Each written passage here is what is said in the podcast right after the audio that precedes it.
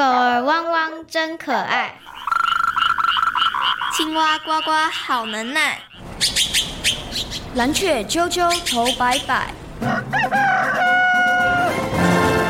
动物世界好精彩，爱护动物一起来，爱动物进行式，小猪姐姐制作主持。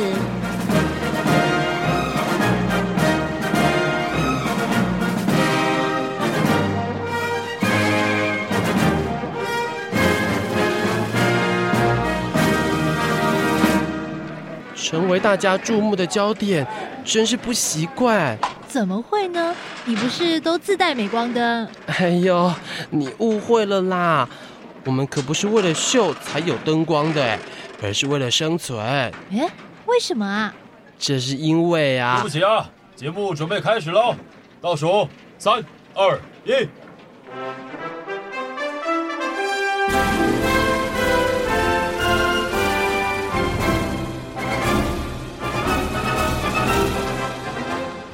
各位大朋友、小朋友，大家好！欢迎大家收听今天的《爱动物进行式》，我是小猪姐姐，我是光宇，很开心呢，在国立教育广播电台彰化分台的空中，和所有的大朋友、小朋友见面了。在我们节目当中呢，每一集会为所有的大朋友、小朋友介绍一种，不管是在陆地跑的，还是在天空飞的，或者是在海里游的一种动物。你希望呢，透过节目的介绍，可以让所有的大朋友跟小朋友，对于跟我们一样生活在这个地球上面的生物，能够有更多的认识和了解哦。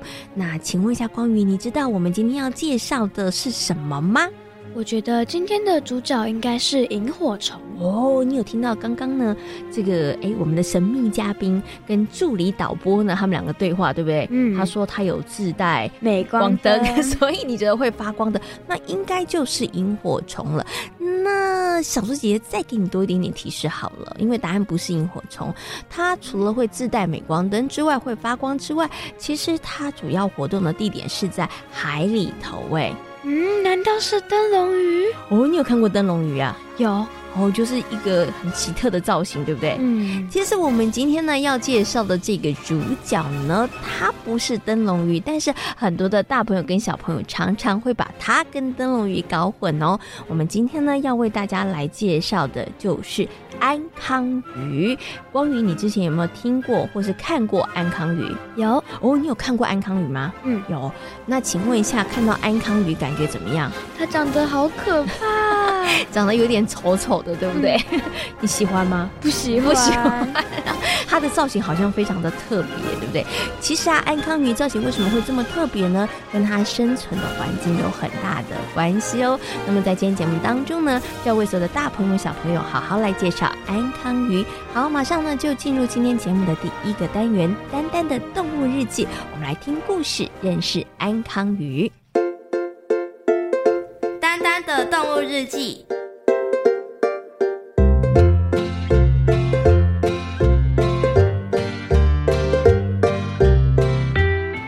手上拿着来自安康鱼亮亮的美丽邀请卡，他的脑海中浮现了许多问号。咦，乌漆嘛黑的深海里要怎么举办 party？该不会是黑漆漆 party 吧？安康鱼亮亮是丹丹在海底的好朋友，虽然亮亮热情的邀请，但是怕黑的丹丹根本不想参加什么黑漆漆 party。但一想到拒绝后，安康与亮亮失望的神情，他又决定不要打退堂鼓了。好，就去参加吧。丹丹，你真的没问题吗？我想应该没事。点点，你放心，亮亮要是没看到我，一定会非常失望的。虽然瓢虫点点要他再多想想，但是丹丹就像是抱着必死的决心。他还是决定要去参加黑漆漆 party。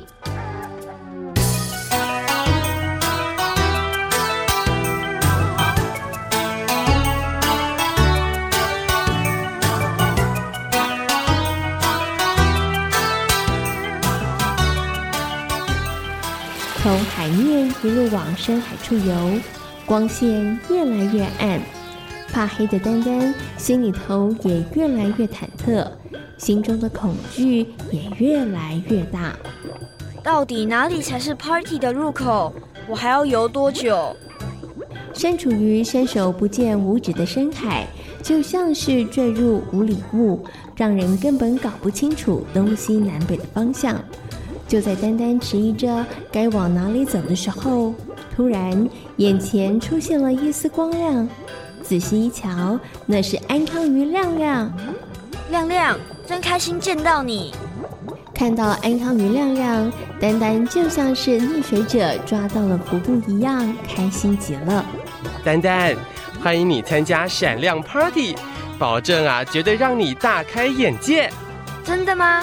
嗯，一定不会让你失望的。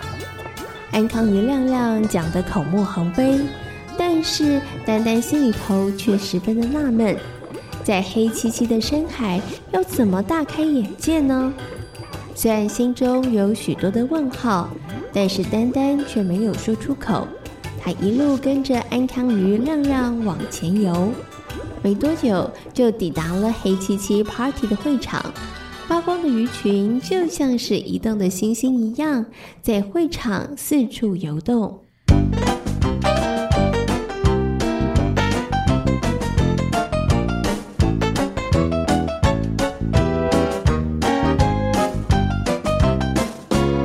哇太壮观了，很美吧？嗯，原来这么多鱼儿都会发光。丹丹，栖息在两百公尺以下的鱼类都有发光的本领哦。为什么？因为啊，我们都拥有发光器，靠着发光器里的发光腺体或者是发光细菌，就能够闪闪发亮。丹丹真希望自己也能够有个发光器，这么一来，他就不会再怕黑了。你们可以控制光线吗？当然可以，靠发光腺体发光的鱼类啊，可经由神经控制光源。至于靠荧光细菌发光的鱼类，不想要发光的时候，只要拉上发光器外层的皮膜就可以喽。没想到海底这群会移动的星星，比真的星星更酷。它们不仅能够发光，还能够控制光线。丹丹心想。还好当时他没有拒绝亮亮，否则就看不到这般奇妙的海底奇景了。亮亮，谢谢你的邀请，这场闪亮亮的 party 真是太精彩了。真开心你喜欢这场 party，下回啊有机会别忘了再来参加哦。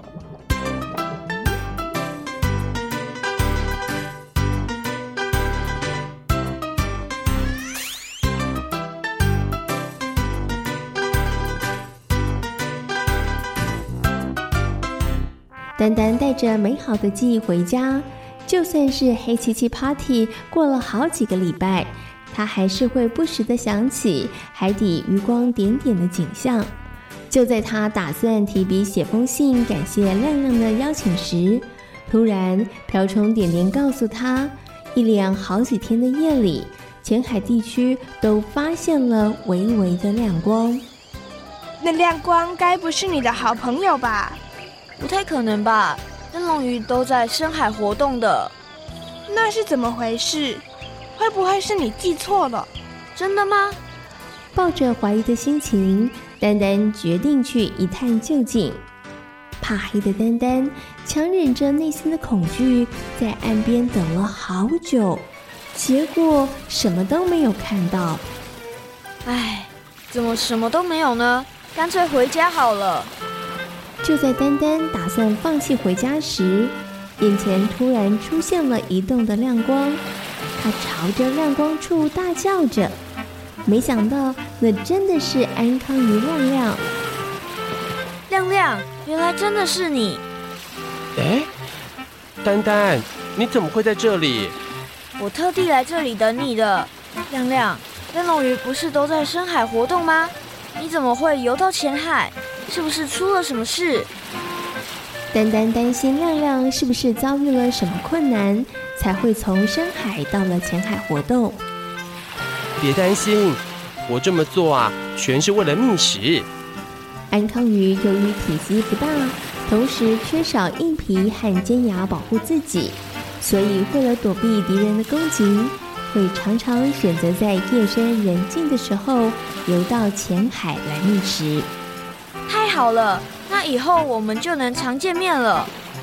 虽然丹丹对于黑漆漆 party 的印象还不错，但是要他摸黑再次的独自前往，他可是还是觉得有点害怕呢。幸好现在不用这么麻烦，他可以在满天星斗下的浅海和亮亮叙旧聊聊天，这种快乐的感觉可不输给参加黑漆漆 party 呢。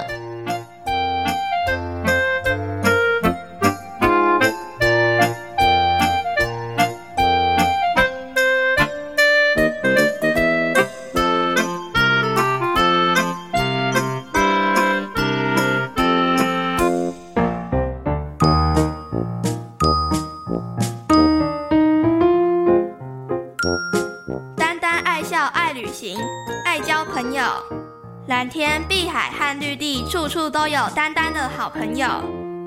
今天是谁来报道？是会发光的灯笼鱼亮亮。深海里不插电灯笼又酷又闪亮。摸黑觅食四处闯，快乐生活全靠光。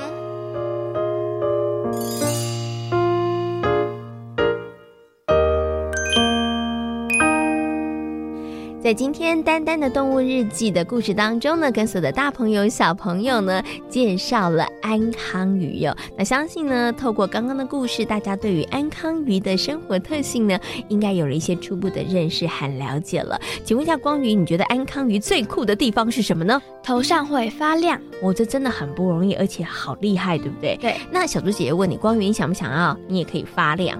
不要，为什么？你发光发亮，你知道就可以吸引大家的目光啊。不用，没关系。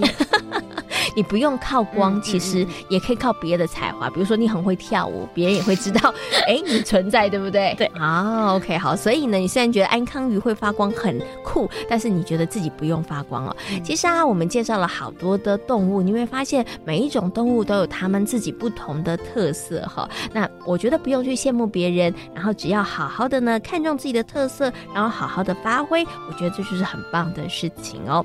好，那么在今天爱动物进行式的节目当中。当中呢，跟所有的大朋友小朋友介绍的动物呢，就是安康鱼哟。那刚刚呢，光宇有讲到，觉得安康鱼好丑哦。其实啊，在深海里面生活的一些鱼呢，它们长得真的都丑丑的哦。因为呢，是一个没有光线的环境，所以它们的眼睛会退化。那也因为呢，要在这样的环境下生存，所以呢，他们会开始哎，发展出一些很很不同或是很特别的一些呃身体的，或者是呃身上的一些。些特别的组织哦，像这个安康鱼，他们呢就发展出了呢可以发光的这样子的一个组织哦。好，好，那关于安康鱼，请问一下光鱼，你有什么样的问题呢？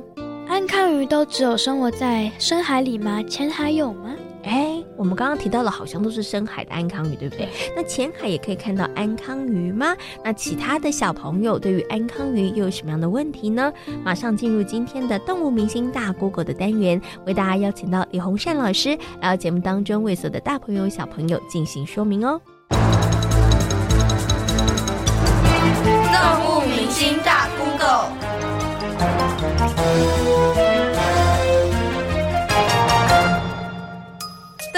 是安康鱼吗？好，各位同学，大家好，我是李洪善老师。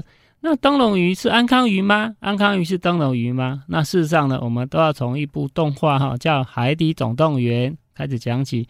那在这部动画里面呢，啊，翻译的人呢是把安康鱼呢直接翻译成灯笼鱼啊，事实上这是不对的方法。啊，因为灯笼鱼哈是真的真有其鱼啊，它的英文就叫做 lantern fish 啊，它和安康鱼是不一样的哦。那安康鱼，我们说的安康鱼是指它的额头呢有一个发光器，很像一个钓鱼竿的这种鱼，我们叫安康鱼哈。好，那安康鱼呢，呃，它有分深海和浅海的种类。那如果是深海种类的话，那真的要到比较深的海域啊，才有可能因为抓其他的鱼类哈，把它抓上来这样子。里可以看到安康鱼？事实上，安康鱼啊，它有分深海和浅海的种类。那浅海的安康鱼呢，因为周围的海水还是有光线的啊，所以它的它前面那个很像钓鱼的那个诱饵哈，事实上是不会发光。可是深海呢，因为没有光线的啊，所以深海的安康鱼呢，额头前面是有发光器的。为什么安康鱼会发光？啊，事实上哈，呃，安康鱼发出来的光哈，是一种光叫冷光，那它几乎是没有照明的功用的，也当然也没有取暖的功用啊。它主要的功用呢，是在很漆黑的环境下哈，啊，让其他鱼类或它或者呢，它要吃的那个鱼类可以一眼看到啊，就是它可以看到那个光点，可是它并不能把四周的环境照亮。安康鱼呢，它额头有一个发光器哈，我们叫它耳球这个东西。那事实上，这个发光器呢，是由它背上的第一个背鳍演化而成的。那它在海里面摇来摇去的时候呢，啊，不但发光啊，也会有摇动的这个动作。那有些小鱼因为好奇或者觉得那个东西发光的东西是食物啊，就会游进来看。那这时候安康鱼呢，就张大嘴巴哈，一大口把鱼吃到肚子里面去了。安康鱼有哪些生活习性？好啊，因为呢，安康鱼哈，它是属于一种底栖性的鱼类啊，所以它绝大部分的时间都是在海底。好，那这种鱼呢，它平常就是在一个定点呢找它的食物啊，利用它的饵球来吸引。呃，其他的小鱼啦，或者一些小生物上门，然后再一口把它吃掉。那很奇怪的是呢，有的时候渔民也会在海面上捕到安康鱼，所以可见啊、哦，安康鱼哈、有的时候也会浮到海面上来的。那甚至呢，有发现一个案例啊、就是在一只安康鱼肚子里面发现有海鸟的尸体，啊、哦，这也是一个非常有趣的现象。雌雄安康鱼的身形大小有差异吗？为什么雄性安康鱼会依附着雌性？生物学家怎么发现雄性安康鱼依附在雌性安康鱼上？好，这个就是深海鱼类哈，它一个呃非常奇妙的一个延续种族的法宝哈。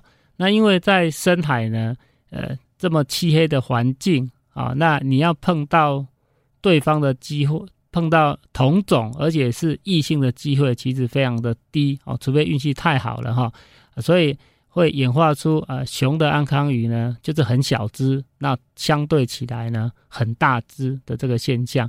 那呃雌雄安康鱼呢，在它们小的时候呢，事实上都是有牙齿的啊，可是等到慢慢长大以后呢，啊雄性啊雄性呢就不会再长大啊，然后它会找一只。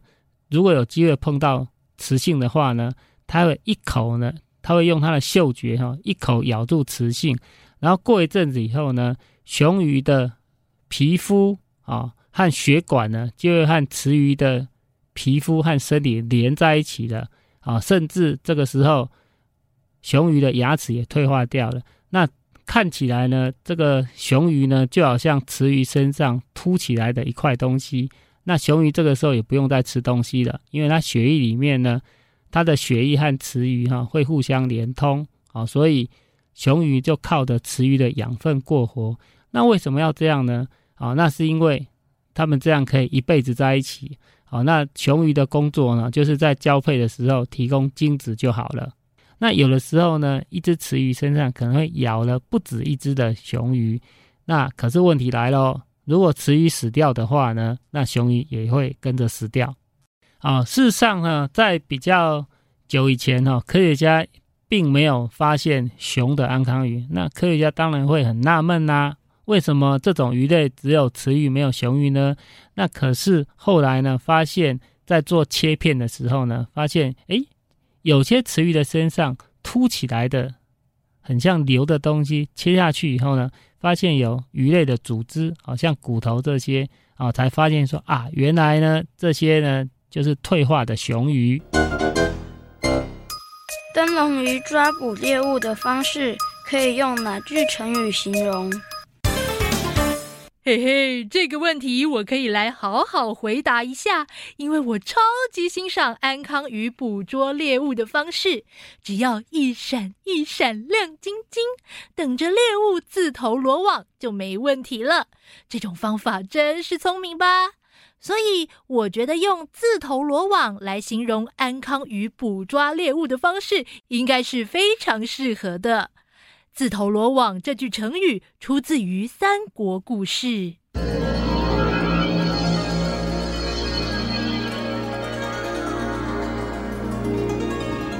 三国时期，曹操有两个儿子，曹丕和曹植。因为王位之争，所以两个人相处的并不好。曹植，这家伙真是太可恶了！你还没取得王位，凡事要多忍耐一点啊！你等着吧，只要我一取得王位，我就绝对不会让曹植有好日子过。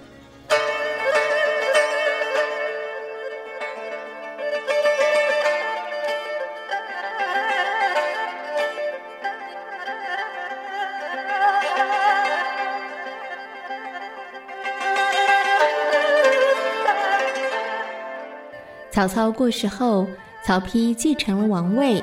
他立刻开始对曹植和支持曹植的人展开报复，而曹植对于曹丕的行为，除了摇头叹息外，也无计可施。有人眼看当日支持曹植的人纷纷转而投靠曹丕，心中不免担心焦虑了起来。那群人真是太不应该了！原来支持你的人，现在全转投向了曹丕。唉，曹植，你不能只在这里摇头叹气，得想个法子让那些人得到教训。我说个故事给你听。以前呐、我曾经救过一只黄雀，让它能在空中自由自在的飞翔。没想到小黄雀居然发现有只老鹰从后方追来，它为了躲避老鹰，结果没想到一头撞进猎人设的网子里。哎呀，这下子小黄雀恐怕难逃一劫了。是啊，小黄雀只为了躲避眼前的危险，却忽略更大的危机。那些弃我而去的朋友，就如同小黄雀，虽然知道我大哥啊像老鹰般危险，但却还是投入网子里。唉。后来，曹植面对大哥曹丕的报复。做出了《野田黄雀行》，不见离间雀，渐摇自投罗。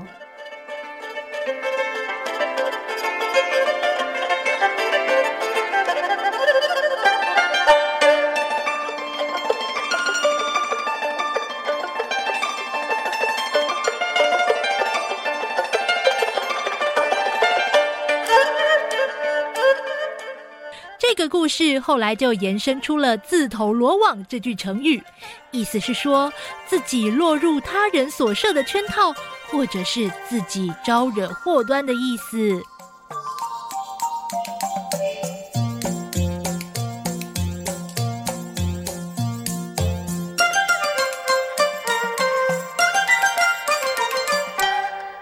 在动物明星大 Google 的单元当中呢，李洪善老师呢解答了很多小朋友对于安康鱼的问题哦。那相信呢，大家现在对于安康鱼应该有更多的认识和了解了。嗯，小猪姐姐，我有一个问题。关于还有问题哦，你有什么样的问题呢？到底生活在多深海底的鱼才叫深海鱼呢？哦，对，刚刚李洪善老师有提到了安康鱼呢，有一些呢是生活在近海，有一些生活在深海里，对不对？哈，那到底要多深的海里才叫做深海呢？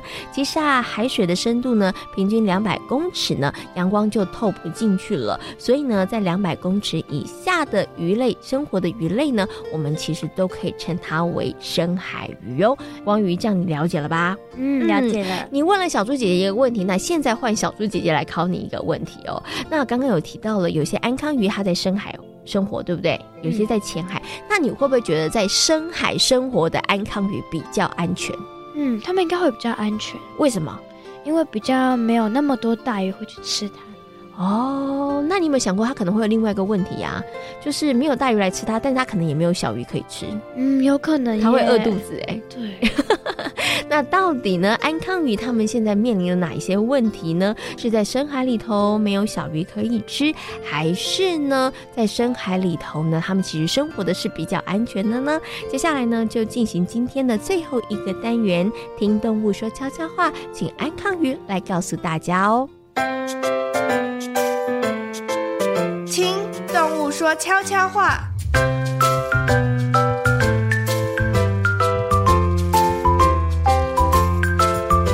各位大朋友、小朋友，大家好，我是喜欢躲在深不见身影的安康鱼。本来以为啊，生活在深海会比较安全，没想到最近海洋恶化的问题，也搞得我们快要生存不下去了。大量的垃圾造成海洋污染，连深海鱼的肠胃中也都塞满了无法消化的塑胶袋。唉，除了垃圾之外，各种污染也在破坏海洋环境，让我们饱受威胁。大家可别以为我们是深海鱼，没了我们没有什么影响，因为我们呐、会到大洋表层觅食，也成为其他鱼类的食物。所以，当安康鱼减少或深海生态系被破坏的时候，整个浅海生态系也会受到影响。所以，请大家一定要好好的维护海洋环境。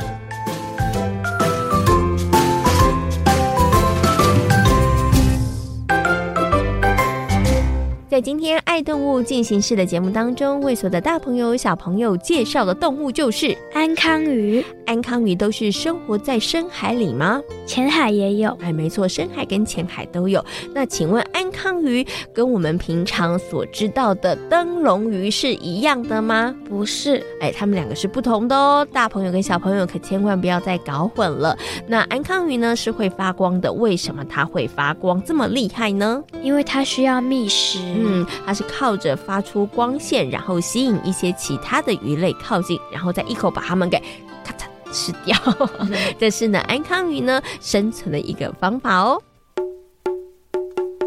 动物世界好精彩，爱护动物一起来。我是小猪姐姐，我是光宇。欢迎所有的大朋友跟小朋友可以上小猪姐姐游乐园的粉丝页，跟我们一起来认识大自然世界里头有趣可爱的动物哦。感谢大朋友小朋友今天的收听，我们下回同一时间空中再会喽，拜拜。